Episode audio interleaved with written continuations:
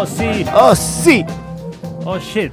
¡Oh, qué buenos teclados! En los teclados, Rodrigo Alberto Navarro. Además de operar, toca el, toca el teclado. Sí. Menos mal que no hay cámaras que nos veían que no, no podíamos entrar por, por no dejar de, de escuchar la música. Aparte hay un Hammond y hay un, uno- un pianito más tradicional. Sí, sí, sí. No, me parece que es el doble, Bueno. porque Rodri le pega el doble así. Tuc, tuc, tuc, tuc, No hablemos, arriba. no hablemos de piano y teclado porque está eh, Juan Pablo ahí de la Sparkling que nos está escuchando y es, o sea, el director de la Sparkling. Claro, está diciendo ustedes son un papelón total. Sí. Ese dijo Hammond. Nosotros flasheando que somos tecladistas, pianistas, no, no. No. Están más cerca del jamón que del jamón. No es el momento, hablemos de otro instrumento. Por si eso, por eso, bueno, sí, ¿Con sí. qué estamos? ¿Con qué y nada más. estamos? Con respeto, con respeto. Ahora, es ¿qué viene? el momento de anunciarles una nueva edición de A Salón de Fama. El Salón de la Fama de ¿De Mr. cuántos Music. años? 20 ¿Cuántos? años se cumplen de este gran disco de Fito. El artista junto a Kurt Cobain que va a salir todos los discos en su Salón de la Fama, parece. Pero todos años diferentes. Se Suena, Sí, por eso. lo que suena es Abre de Fito, 20 años de este hermoso disco que, hermoso disco. que lo, lo tuvo a un Fito eh, en un regreso porque él hizo Circo Beat, o sea, Sí. éxito total, Sí. de Amor después del amor. Circo Beat en el Sí. 94, éxito total, y hace un impasse en el cual eh, hace Euforia, que era como una recopilación en vivo, como una Sí, placa. que hace muy con buena, una sí, participación de la camerata Bariloche. de- es un- y era un repaso de su Todo discografía, acústico. todo acústico. Después hace el disco con Sabina, Ah, Enemigos sí, íntimos. Sí, sí, totalmente. y se cansó un poco de la fama, de, de verse él Bajó un- mismo. Bajó un cambio. Bajó un cambio, de, adoptó un bebé, eh, Martín, eh, con Cecilia Roth, y bajó un cambio y volvió a hacer canciones. Y, y en este disco se notan un montón las influencias de todos los discos anteriores de Fito. Es como Sí, una. también me parece que todo ese proceso, eh, todo ese proceso que contabas de Fito es como que se fue metiendo también un poco con la tecnología. Y este disco como que también, también lo empieza a marcar como metiendo la tecnología en la música, en, en las voces, en, en- en todo. Bueno, eh, un álbum con canciones con, con letras larguísimas. ¿Se acuerdan? Bueno, Y rebuscada. al lado del camino, ¿no? Este creo que se- fue su el, el- el gran éxito de este disco. letras largas con bueno con ese, ese estilo habitual de Fito autobiográfico y también haciendo una revisión este un poco testimonial y también eh, contando lo que lo que pasa lo que ve Pero yo creo que este disco, no sé si puedo equivocarme, pero creo que este es el último disco en donde le aporta canciones a los shows en vivo. Sí. Porque esta canción es casi una del- de los cierres de concierto Sí, de él. Exactamente.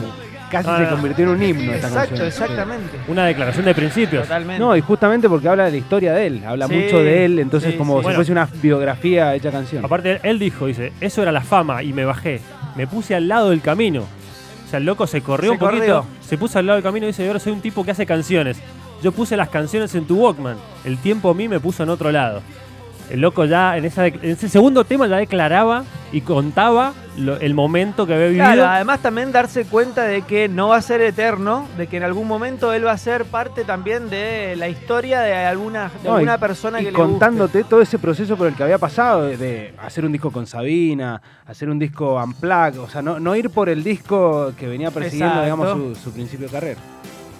¿Te acordás de esta? Sí, también, con un video también interesante. Sí, bueno. son una- eh, acá hace rock and roll. O sea, acá va a Ciudad de Pobres Corazones, a Sí, sí, sí. eh, Tráfico por Katmandú.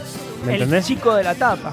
El chico la tapa, un poco más la banda Igual al que frente, Gitazo rockera. también. Quitazo, que después lo quemó Tinelli, hay que decirlo. ¿no? Sí. O sea, ¿Te acordás que lo usó de cortina bueno. mucho tiempo? Y, a él, gente- igual a él le habrá convenido también. pero un temazo. Eh, después tenía, bueno, este tema era una cosa. Un sufrimiento. Este tipo te cortaba, o sea, el tema 3 recién era rock and roll y ahora te cortaba. Esto, esto es un tema que dura 11 minutos. Se llama La Casa Desaparecida. Para mí este disco, eh, como en estructura, tenía, tenía una estructura parecida a El amor después del amor. Como que habían Sí. temas, temas rockeros, temas que te clavaban cuchillo en el corazón y temas así como eh, ultra alegres. Esta es una, una visión personal de la historia argentina que realmente hace Fito.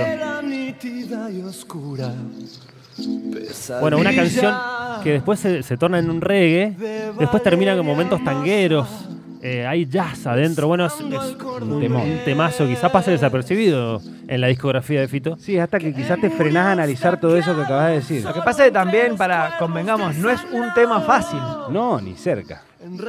No es radiable tampoco. No, y, la- y justamente la letra tampoco es como una, Claro. una narración que no es que se repite y se repite, no, no, es todo totalmente diferente. Bueno, un discazo, Fito. Tenía, bueno, eh, ¿te acordás de Buena Estrella? Donde habla, sí, habla gran dice, canción dice también. una buena estrella también viene con él, Sí, o sea, dedicado a su hijo Martín, que era bebé. Gran canción. Eh, tenía Desierto, eh, una canción bien oscura, tenía un tema que se llamaba, bueno, Ahí voy, que era un fanquito al estilo Tercer Mundo. ¿Te acor- Ahí voy, bueno, Sí, un- sí, bueno un disco tremendo, que como decías vos le aportó mucho al, al vivo de Fito Sí, Páez. Bueno, Sí. Me dieron Guillermo- ganas de escucharlo. Guille, Guille Balán bajo, tremendo.